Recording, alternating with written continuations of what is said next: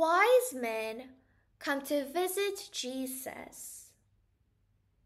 Jesus was born in the town of Bethlehem in Judea during the time when Herod was king. After Jesus was born, some wise men from the east came to Jerusalem.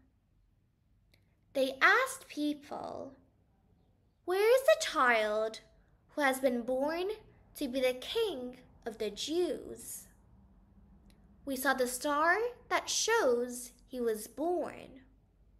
We saw it rise in the sky in the east and have come to worship him.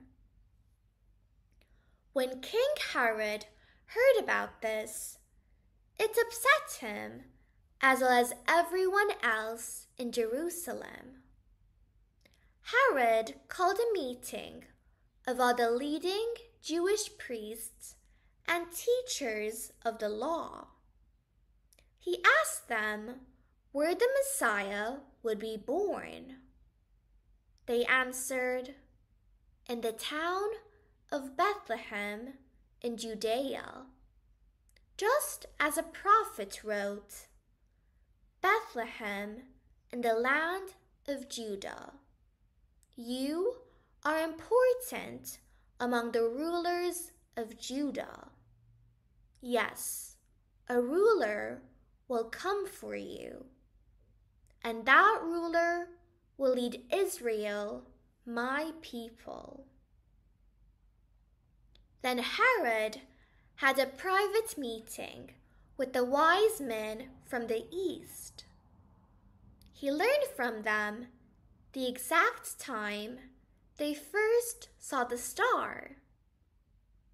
Then he sent them to Bethlehem.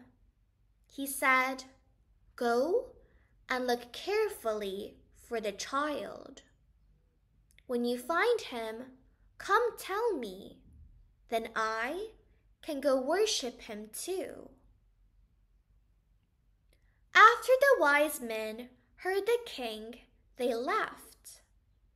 They saw the same star they had seen in the east, and they followed it. The star went before them until it stopped above the place where the child was. They were very happy and excited to see the star. The wise men came to the house where the child was with his mother Mary. They bowed down and worshipped him. Then they opened the boxes of gifts they had brought for him.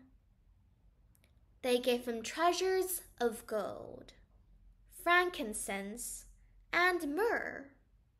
But God warned the wise men in a dream not to go back to Herod. So they went home to their own country a different way. Jesus' parents take him to Egypt. After the wise men left, an angel from the Lord came to Joseph in a dream. The angel said, Get up, take the child with his mother, and escape to Egypt. Herod wants to kill the child and will soon start looking for him. Stay in Egypt until I tell you to come back. So Joseph got ready and left for Egypt with the child and the mother. They left during the night. Joseph stayed in Egypt until Herod died. This gave full meaning to what the Lord said through the prophet I called my son to come out of Egypt. Herod kills the baby boys in Bethlehem. Herod saw that the wise men had fooled him, and he was very angry. So he gave an order to kill all the baby boys in Bethlehem and the whole area around Bethlehem. Herod had learned from the wise men the time the baby was born. It was now two years from that time. So he said to kill all boys who were two years old and younger. This gave full meaning to what God said through the prophet Jeremiah.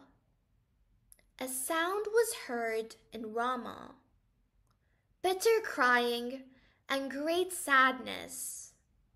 Rachel cries for her children, and she cannot be comforted because her children are gone. Joseph and Mary return from Egypt. While Joseph was in Egypt, Herod died. An angel from the Lord came to Joseph in a dream and said, Get up, take the child with his mother and go to Israel. Those who are trying to kill the child are now dead. So Joseph took the child and the mother and went to Israel. But he heard that Archelaus was now king in Judea. Archelaus became king when his father Herod died. So Joseph was afraid to go there. Then, after being warned in a dream, he went away to the area of Galilee. He went to a town called Nazareth and lived there.